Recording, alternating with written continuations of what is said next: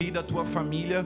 Vai profetizando isso sobre a vida do pastor Abson. Pai, em nome de Jesus, nós reconhecemos a autoridade do teu servo, Pai. Ele foi chamado, ele foi escolhido, ele foi separado, Pai, como um profeta entre as nações. E nós reconhecemos isso aqui nessa noite, como igreja do Senhor, declarando que nós queremos ouvir a tua mensagem para essa igreja, a tua voz, a tua palavra para essa igreja, por meio da boca do teu servo, por meio das escrituras abertas aqui, Pai. Nós queremos revelação, nós precisamos, Pai. Faça mais em nome de Jesus. Faça mais em nome de Jesus, aumente o nível das águas para honra e glória do teu próprio nome, em nome de Jesus. Amém. Você pode se assentar.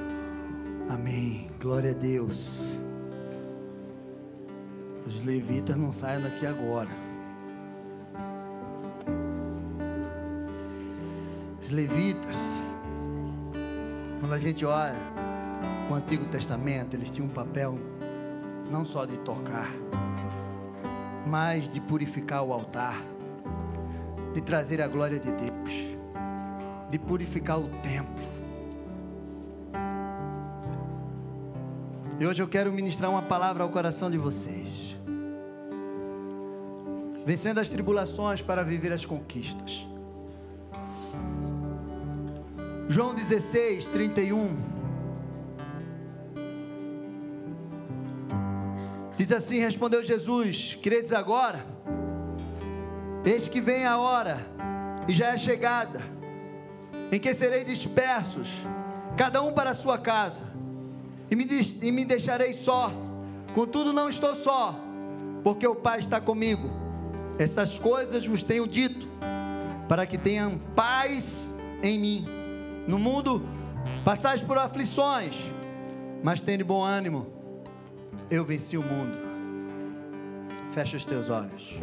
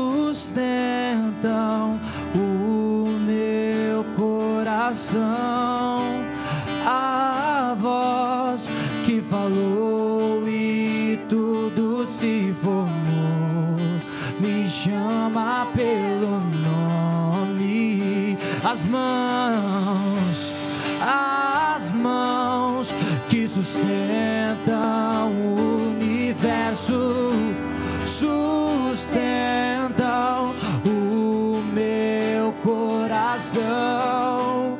A voz que falou e tudo se formou, me chama pelo nome. Aleluia. É essa voz que vai te guiar todo esse ano. É essa voz que vai te guiar nos momentos de tribulações da tua vida é a voz do Senhor que não vai permitir que você ande em lugares que Ele não te mandou.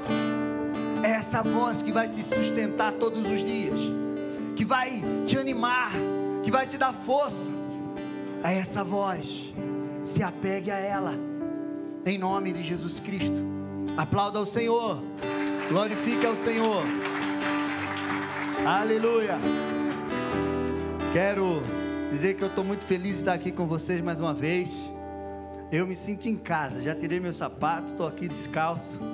Então eu me sinto em casa aqui, que é a casa de profeta. Então eu estou no lugar certo. Amém? Amém. Você está feliz? Está com saudade do pastor de vocês? Aqui é bom, você tem o pastor Dudu, tem o Daniel, tem. Então, Grandes coisas o Senhor tem feito por nós e grandes coisas o Senhor vai fazer na tua vida este ano. Essa palavra Deus colocou no meu coração no início deste ano. Por quê? Porque quando nós começamos o ano, nós começamos o ano muito animado. Nós recebemos palavras proféticas sobre a nossa vida. Mas quando chegam as tribulações, essas tribulações nos param, nos desanimam e nos impede de viver as conquistas que Deus tem para a nossa vida. E nós precisamos entender como vencer essas tribulações, extrair delas o melhor que Deus tem para nós, para que a gente possa avançar. Quem já começou a viver tribulação esse ano? Lutas, dificuldades. Eu já. Aí eu dou glória a Deus. Eu aprendi da glória a Deus. Está começando bem. O inimigo está furioso. Quer me parar. Quer te parar. Mas ele não vai parar em nome de Jesus. Amém? Um homem de Deus, ele é constituído nas tribulações, nas dificuldades, nos desafios, nas lutas. Quando nós começamos a ler esse texto de João, no, versículo, no capítulo 15, Jesus começa a falar da videira, Jesus começa a falar de tantas coisas ali, do amor, do chamado, que foi ele, ele que nos escolheu e nos enxertou nessa videira. Quando ele chega em, em João 16, ele começa a falar daquilo que ele vai passar. E é maravilhoso porque Jesus está dizendo aquilo que ele ia enfrentar, a maior luta da sua vida, ao ponto dele chegar e dizer: Senhor, se é possível, passa de mim esse cálice. Mas ele nunca mentiu para a gente. Andar com Jesus não é andar sem viver as lutas, as tribulações. Ele sempre disse para a gente: Olha, no mundo vocês vão ter aflições, vocês vão passar pelas aflições, mas tende bom ânimo, porque eu venci, vocês vão vencer. Mas é maravilhoso que ele não só prometeu, não só disse que a gente iria passar pelas tribulações, ele disse: Mas eu estarei contigo todos os dias, até a consumação do século. E sabe que é? Quando você lê esse texto, Jesus estava dizendo: Olha, eu vou precisar passar por isso. Porque se eu não passar, porque antes de ir para o céu, eu tenho que passar por essa cruz. Porque quando eu for para o céu, o Consolador vai vir. O Espírito será derramado sobre toda a carne. O Espírito vem para te consolar, para te ensinar, para te dar unção, força. E quando eu li esse texto, eu disse: Meu Deus, para que uma coisa extraordinária viesse, para que realmente acontecesse algo extraordinário do Senhor, para que o Espírito Santo viesse, Jesus precisou sofrer, derramar até a última gota do seu sangue. Deixa eu te dizer uma coisa: muitas coisas boas para acontecer na tua vida, para que você possa viver essas coisas você vai passar por desafios grandes, mas você vai passar e vai vencer, e você vai viver as coisas boas que Deus tem para você. Para que aquilo extraordinário pudesse acontecer, que era descida do, do Espírito Santo, ele precisou passar por aquela tribulação, por aquele momento tão doloroso. Para que eu e você pudesse viver, pudéssemos viver essa coisa maravilhosa que é o Espírito Santo em nós. Amém? Você já começou a entender onde eu vou chegar hoje? Você está entendendo? Aí você vai olhar as lutas que você está passando e vai dizer: Meu Deus, vou tirar de letra. Já está começando a animar você, né?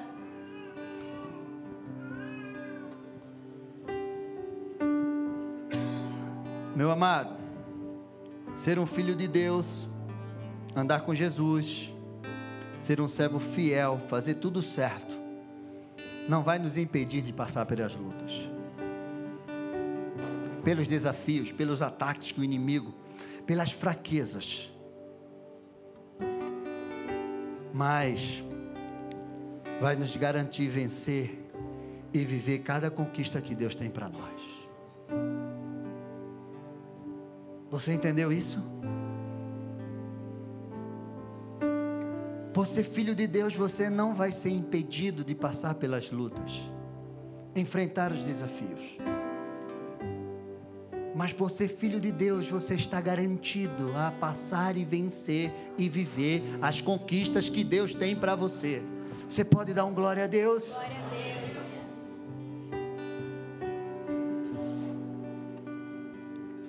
Isso é maravilhoso. Quando eu olho as tribulações na nossa vida, eu vejo que ela pode vir por três motivos. Eu vejo assim. A primeira delas pelas circunstâncias naturais da vida.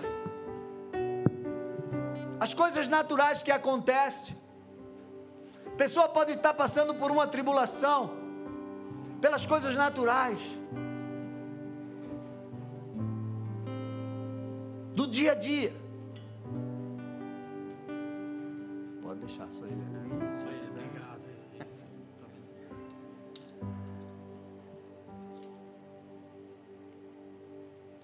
Em segundo lugar, através dos nossos erros. Quando nós erramos, nós sofremos a consequência daquilo que nós fizemos. E muitas vezes traz lutas e desafios para nós. E em terceiro lugar, quando Deus permite, porque Ele quer te moldar, Ele quer te constituir. Foi assim que foi com Jó. Sabe o que Jesus recebeu por passar pela cruz? Uma autoridade que ninguém no céu, nem na terra, nem embaixo da terra tem um nome que está acima de todos os nomes. Você está começando a entender?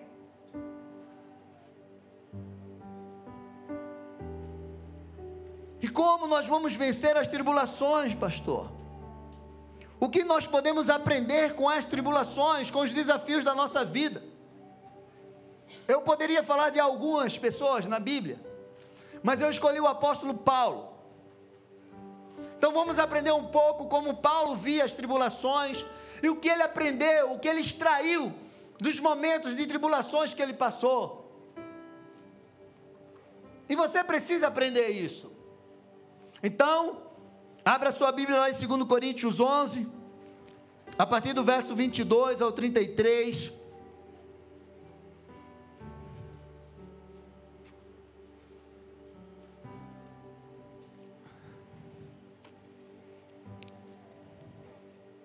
Todos acharam?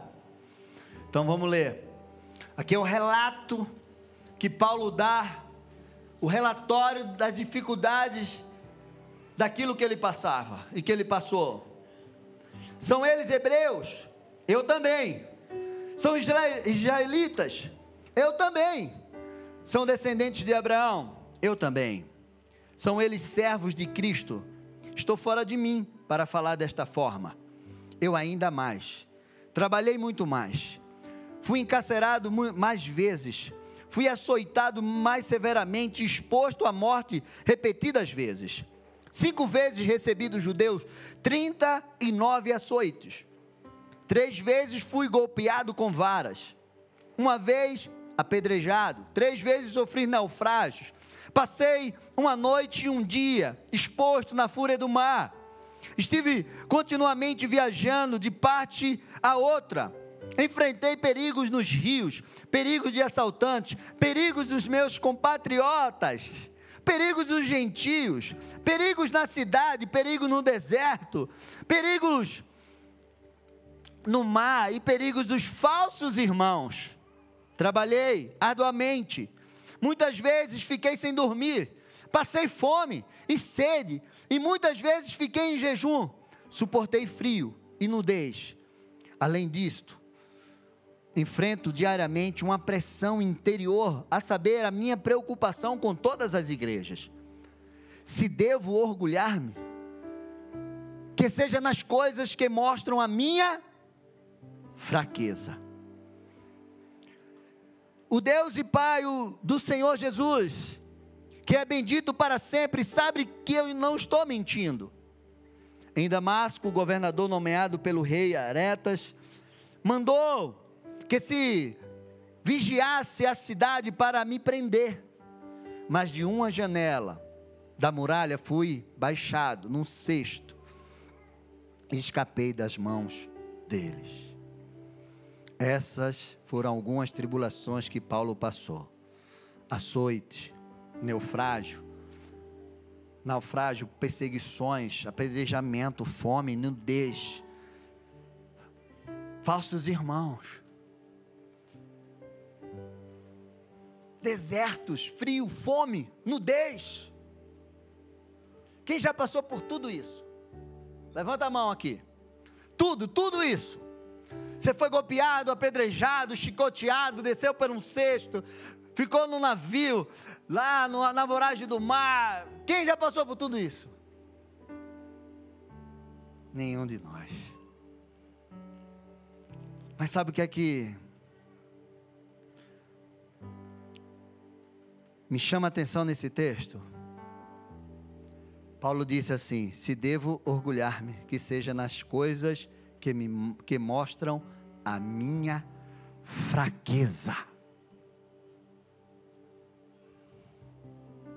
O que mostra a tua fraqueza? O que é que tem mostrado a tua fraqueza? Ele diz: Eu me orgulho nisso. Porque na fraqueza dele, ele viu o poder de Deus se manifestando. Então, quando chega no capítulo 12, Paulo começa a nos ensinar aquilo que ele precisou fazer diante das tribulações para que ele pudesse vencer as tribulações. Eu quero falar algumas coisas para você e que você entenda isso e creia e pratique na tua vida. Porque nós não podemos ser só ouvinte da palavra, nós precisamos ser praticantes dessa palavra. Porque quando você pratica a palavra de Deus, você vive aquilo que Deus tem para você. Amém? Posso ouvir um amém? amém? E a primeira coisa que eu aprendo quando eu começo a ler o capítulo 12 é que nós precisamos entender por que estamos passando por aquilo, qual o propósito de Deus em nos permitir passar por uma tribulação, por um desafio. Se tem um propósito, se eu estou passando por aquilo porque Deus está permitindo, ou porque eu fui até aquilo, ou porque eu fiz algo que me levou àquela tribulação.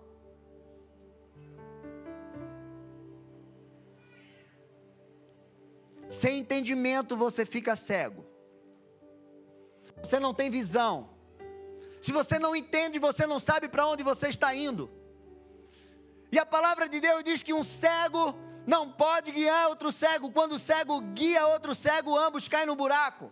Ou seja, se você está cego, você está indo para um buraco.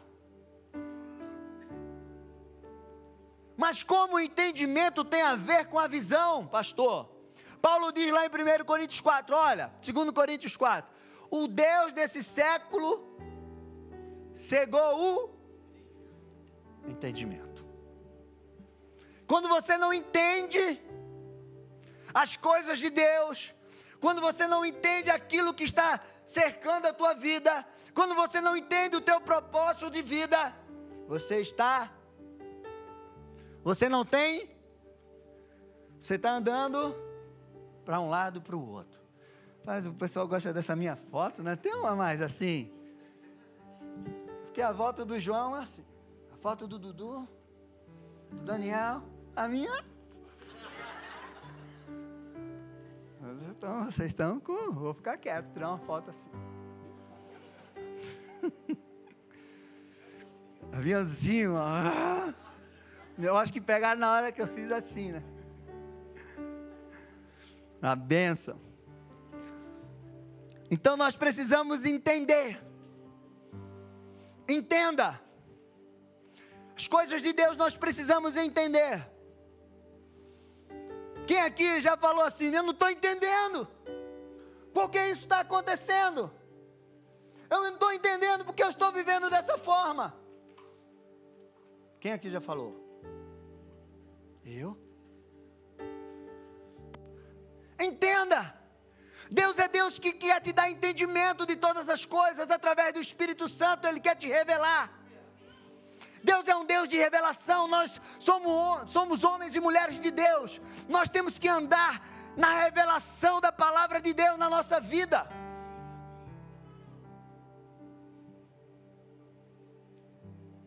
Em segundo lugar, muitas vezes passamos por situações difíceis, por tribulações, para que a gente não se exalte, para que Deus arranque de nós o orgulho.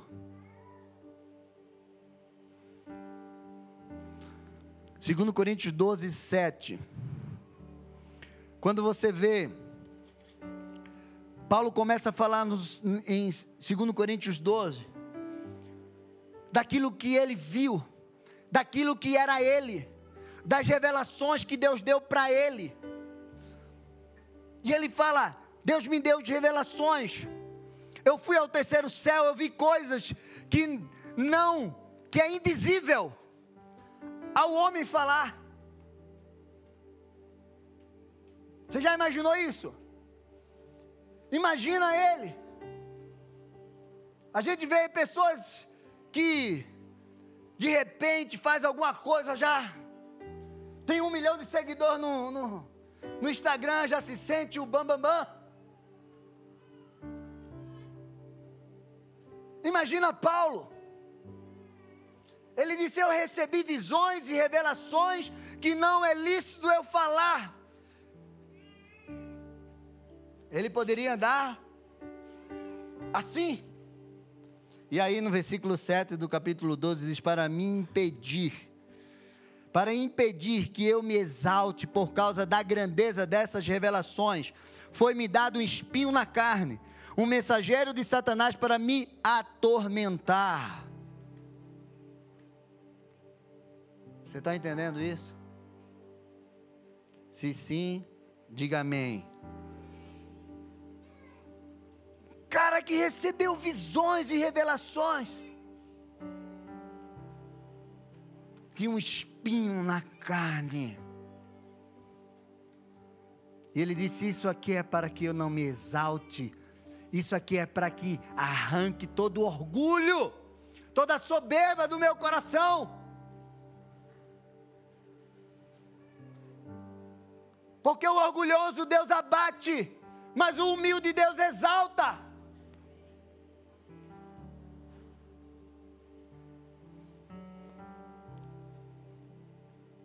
Terceiro lugar, saber que a graça de Deus é maior do que a tua tribulação. Segundo Coríntios 12, 8, 9 diz assim: Três vezes roguei ao Senhor para que tirasse de mim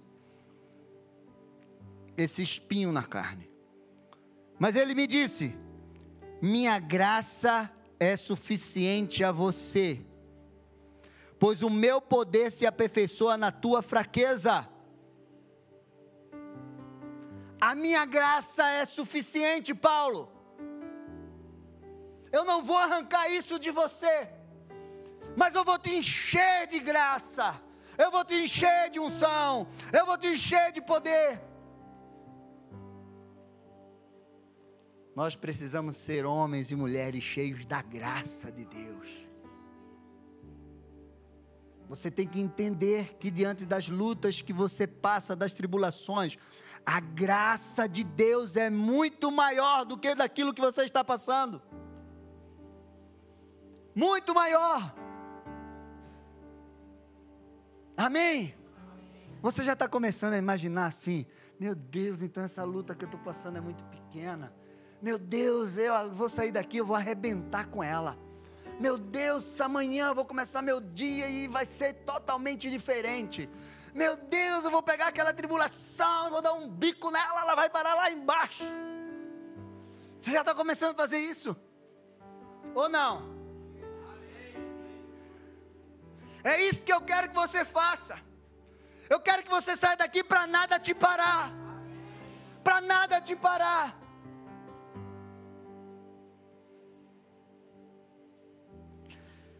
Nós precisamos conseguir ver a graça do Senhor nos momentos difíceis da nossa vida. Você precisa ver a graça do Senhor nos momentos mais difíceis da tua vida. E você que está nos assistindo em casa, pega essa palavra em nome de Jesus no teu coração. Consiga enxergar a graça de Deus nos momentos mais difíceis da tua vida, porque ela é maior do que a tua tribulação. Fecha os teus olhos.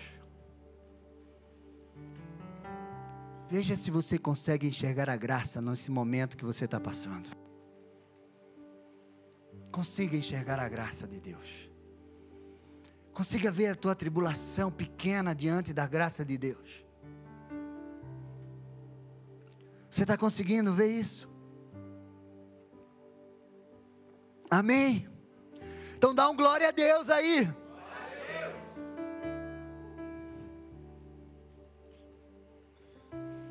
Quarto lugar,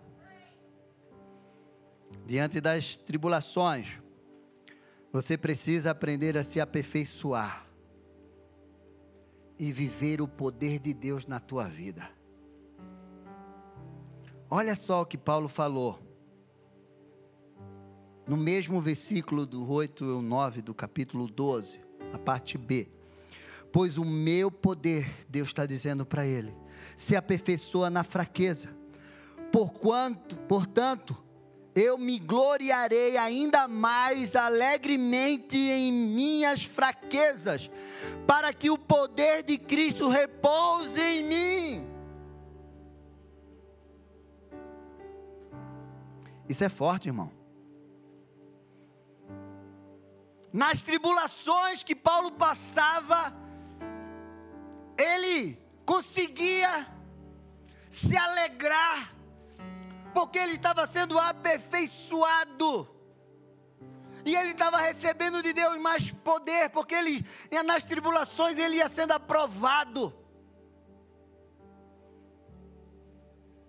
Você está entendendo porque Satanás tenta te parar no meio da tribulação? Porque se você passar por ela e você se alegrar com aquilo e conseguir enxergar que na tua fraqueza Deus vai derramar um poder e um aperfeiçoamento. Você vai ser aperfeiçoado. Ah, sabe o que é uma pessoa aperfeiçoada? Você sabe o que é isso? Você consegue imaginar isso? É difícil, sabe por quê? Porque no meio da tribulação, Satanás nos cega e nos faz só focar naquilo que a gente está passando. E você não consegue enxergar a constituição, o aperfeiçoamento de Deus na tua vida.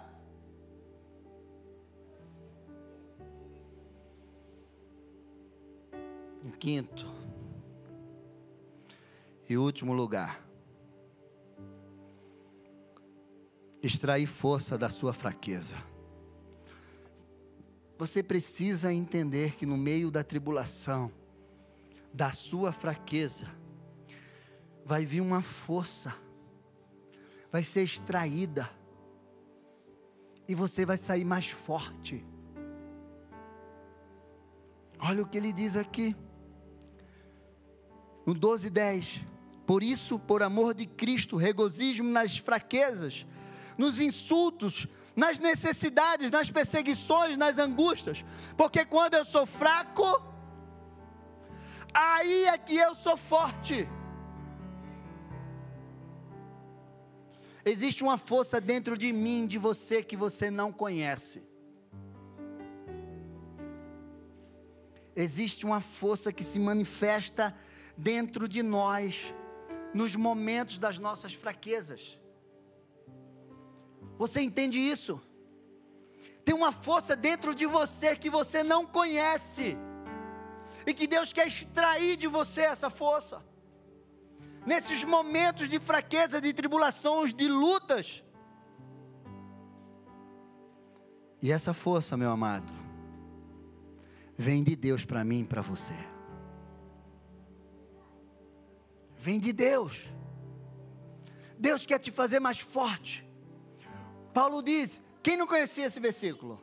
Eu creio que ninguém aqui não conhecia ele. Quando eu sou fraco, aí é que eu sou forte.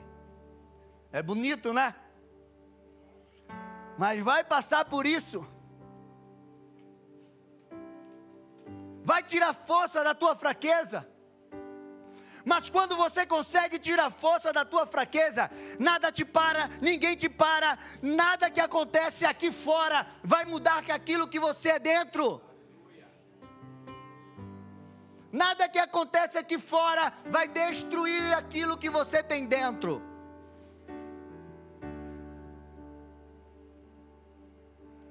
Vocês estão em silêncio assim.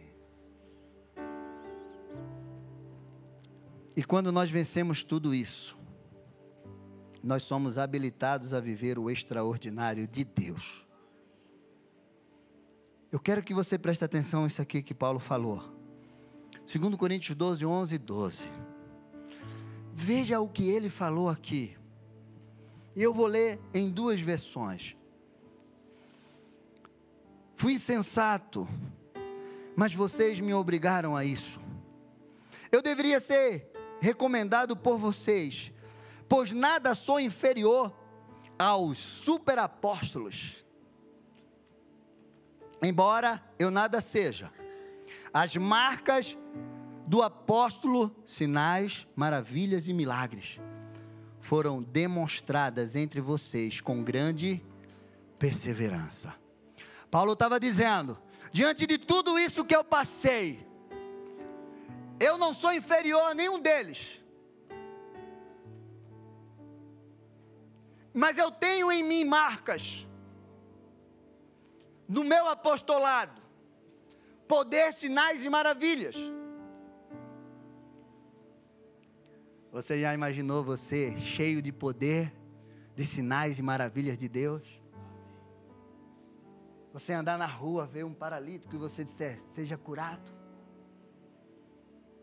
sem ir no hospital.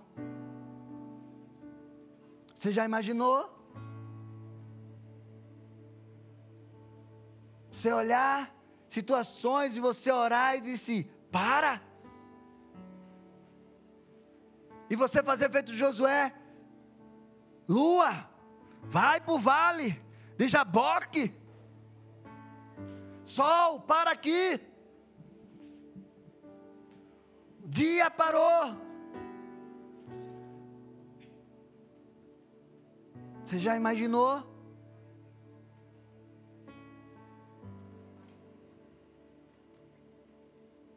Quando nós vencemos as lutas, nós somos marcados para viver as conquistas de Deus. Paulo chama isso também de credenciais. Quais são as credenciais que você tem hoje? Você já imaginou você receber uma credencial? Um passe livre para você andar e fazer o que você quiser, onde você quiser. Para você comprar o que você quiser sem precisar pagar. Quem queria uma credencial dessa? Você quer? Aí na, na versão Almeida atualizada, Paulo diz: Pois as credenciais do apostolado foram apresentados no meio de vós, com toda persistências, por sinais, prodígios e poderes miraculosos. Depois de Paulo falar todo aquele relato, depois de Paulo dizer tudo aquilo que ele passou, o que ele extraía de todas as tribulações, ele disse: Isso aqui é a marca do meu apostolado. E diante de tudo isso que eu passei e que eu venci, eu recebi credenciais, cheio de poder, cheio de milagres, cheio de unção sobre a minha vida, prodígios, onde eu for, onde eu vou, Deus faz maravilhas. Eu saio de um naufrágio, chego numa ilha e eu libero uma unção de cura.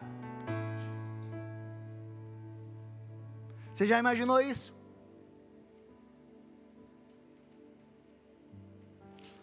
Aí eu pergunto para você: O que você deseja viver? Você prefere não passar por nada e não receber nada? Ou você prefere passar e ser cheio de autoridade, de credenciais, de constituição sobre a tua vida?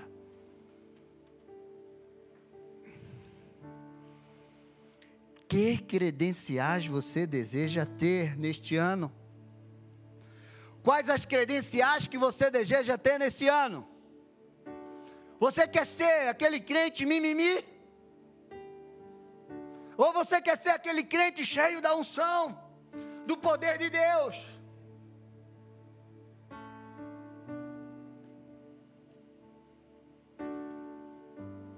Meu amado, eu quero que você grave algumas coisas quando estamos fazendo o que Deus nos chamou, quando nós estamos andando na direção que Ele nos deu, aquilo que vem nos destruir, termina nos promovendo. Eu quero te dizer que aquilo que muitas vezes vem te destruir, termina te promovendo.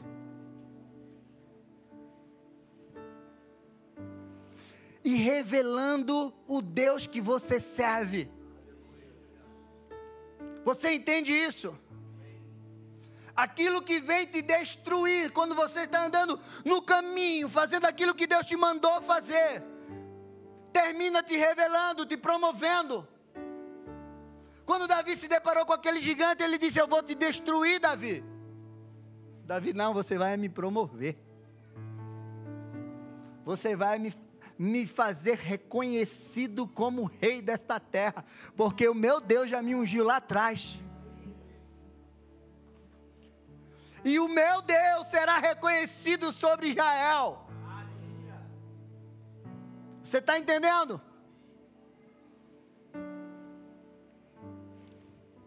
Você não será respeitado no mundo espiritual pela posição que você ocupa mas você será reconhecido no mundo espiritual pelos desafios que você venceu e que você chegou até lá. Você entendeu isso? Você não será reconhecido no mundo espiritual pela posição que você ocupa, porque essa posição, muitas vezes não foi Deus que te colocou, mas você é reconhecido pelos desafios que você venceu. Paulo disse isso. Eu carrego no meu corpo as marcas do Evangelho. Você viu as credenciais que ele apresentou? Por aquilo que ele passou e porque ele era reconhecido no mundo espiritual. O inferno conhecia Paulo. Quando aqueles sete filhos do, do sacerdote foram expulsar aquele demônio, eu expulso vocês em nome de Jesus que Paulo prega, ele fez. Paulo eu sei quem é, Jesus também, mas vocês eu não conheço. E eles eram filhos de sacerdotes, eles tinham um título. Não basta a gente ser filho de Deus nós temos, ter, temos, precisamos ter as marcas, as credenciais. As tribulações e os desafios fazem parte das conquistas e elas nos tornam mais fortes. Você está gravando isso? O que te faz crescer não são os prêmios, os elogios que você recebe. Isso não te faz crescer, não. Isso muitas vezes te acomoda, te enche. O que te faz crescer são os gigantes que você derruba. Os gigantes que você derruba é que vai te fazer crescer, os desertos que você passa é que te vai te fazer crescer. É isso que te faz crescer. Provérbios 4, 18 diz assim: Mas a vereda dos justos é como a luz da aurora, que vai brilhando mais e mais, até ser dia perfeito. Eu gosto muito desse versículo. E nós aprendemos muito com esse versículo. O brilho de amanhã você ainda não tem. Você está brilhando hoje. O brilho de amanhã você não tem. Você recebeu o sol de hoje?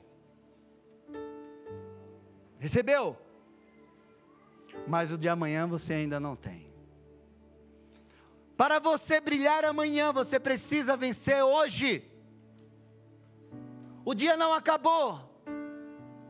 O amanhã é só depois da meia-noite. Muitas coisas podem acontecer ainda nesta noite. Para que você chegue amanhã, você precisa vencer o hoje. Sabe o que é que acontece? Muita gente quer chegar ao amanhã, mas esquece que ele tem que passar pelo hoje. Ele precisa vencer o hoje. O brilho de amanhã ainda vem. Ele vai brilhando dia a dia, mais e mais. Mas um dia será dia perfeito. Qual foi o dia perfeito para Davi? Qual é o dia que você acha que foi perfeito para ele? E aí? Será foi, se, se foi o dia que ele sentou no trono? Recebeu a coroa. Esse foi o dia perfeito? É o que muitos esperam. Ai, que maravilha! Quem desse amanhã, quem dera amanhã eu acordar. Minha conta está lá, lá no azul, mas lá, lá, lá mesmo. 300 dígitos. Ai, se amanhã eu pudesse estar na beira-mar, sei lá, no, não sei, no iate, curtindo meus dígitos da. Seria perfeito, perfeito, perfeito. Quando eu olho para Davi, o dia perfeito na vida de Davi, sabe qual foi? O dia que ele derrubou aquele gigante dia perfeito, porque a partir daquele dia, tudo começou a acontecer no mundo espiritual para Davi. Qual é o dia perfeito para você mesmo? Hã? Qual foi o dia perfeito para Jesus? Foi quando ele venceu a cruz ele passou pela cruz, ele cumpriu o seu propósito, ele trouxe salvação para mim e para você. Ah, agora o Espírito Santo podia descer e derramar sobre você, sobre mim, a unção. Ele recebeu o nome acima de todos os nomes. Ele foi lá no inferno, tomou a chave do inferno e disse: Satanás, você já era. Esse foi o dia perfeito.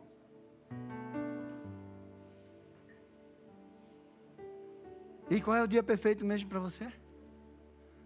É quando o quê? Quando amanhã você acordar. Ah!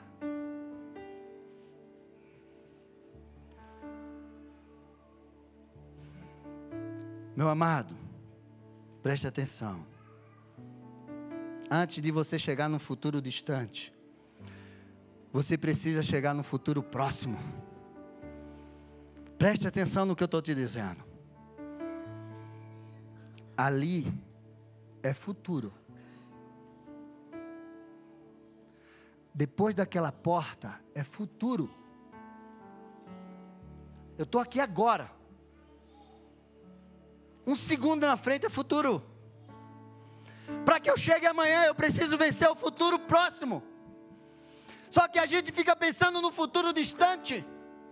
E esquece que tem um futuro bem pertinho de nós, que nós precisamos andar e vencer. Ter foco longe não é pecado. Mas para que você possa chegar no foco que você tem longe, você não pode perder o foco que está perto de você. Você tem um futuro, você quer chegar lá, conquistar lá, mas você esquece que aqui tem um degrau. Oh meu Deus, eu estou doido para chegar naquela porta. Ai meu Deus, eu tô... Ah! Você tem que ver o futuro. Você tem que ter o foco no perto.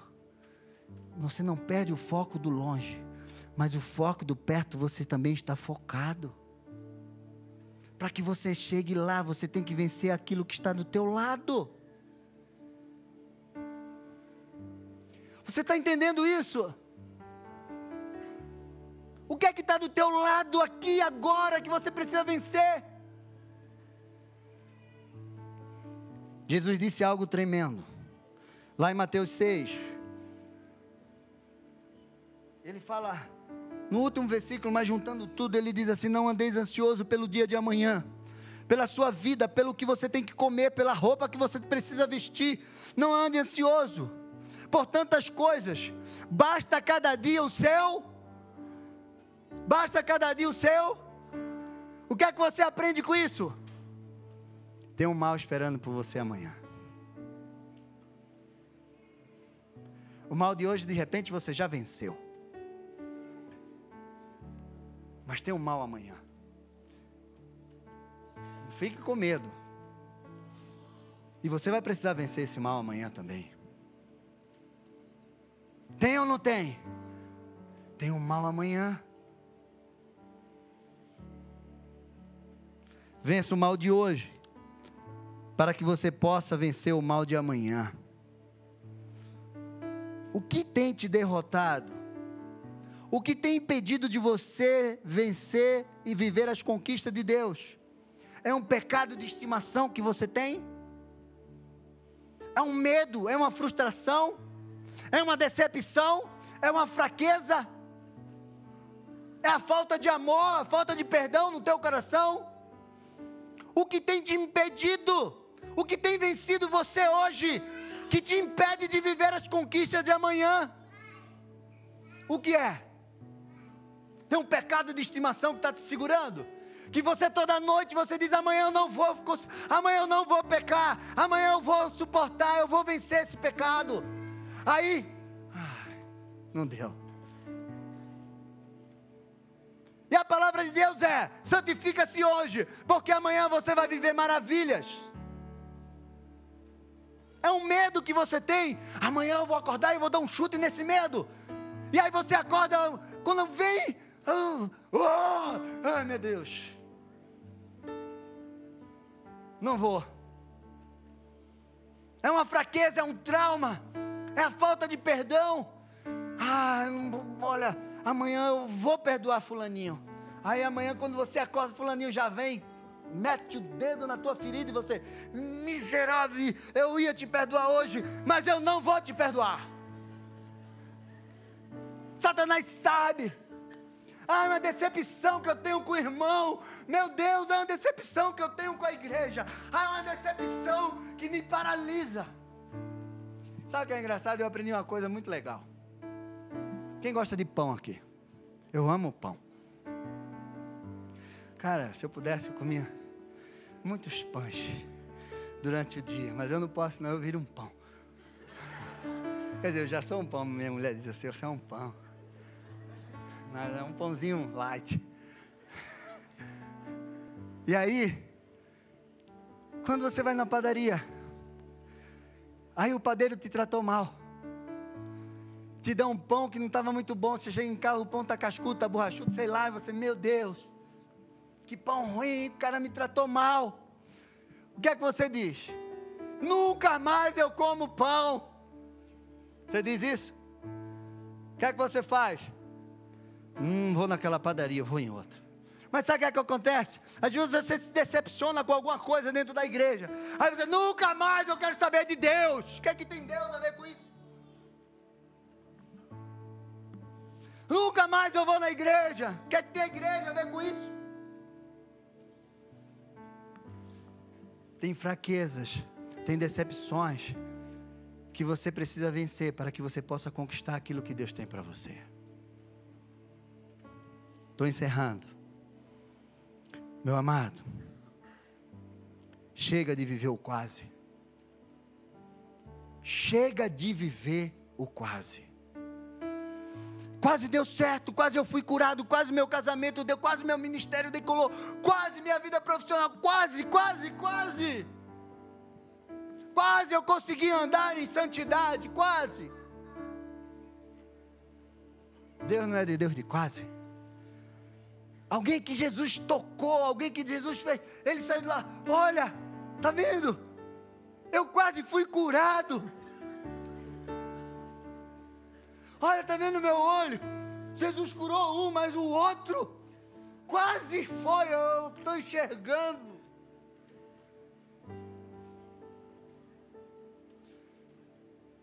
Aí Lázaro saiu do túmulo. Quase fui ressurreto. Mas ainda estou meio morto, sabe? Vou ficar meio aqui, ó, meio com o pé no túmulo, um pé fora. Você já viu Jesus fazer isso?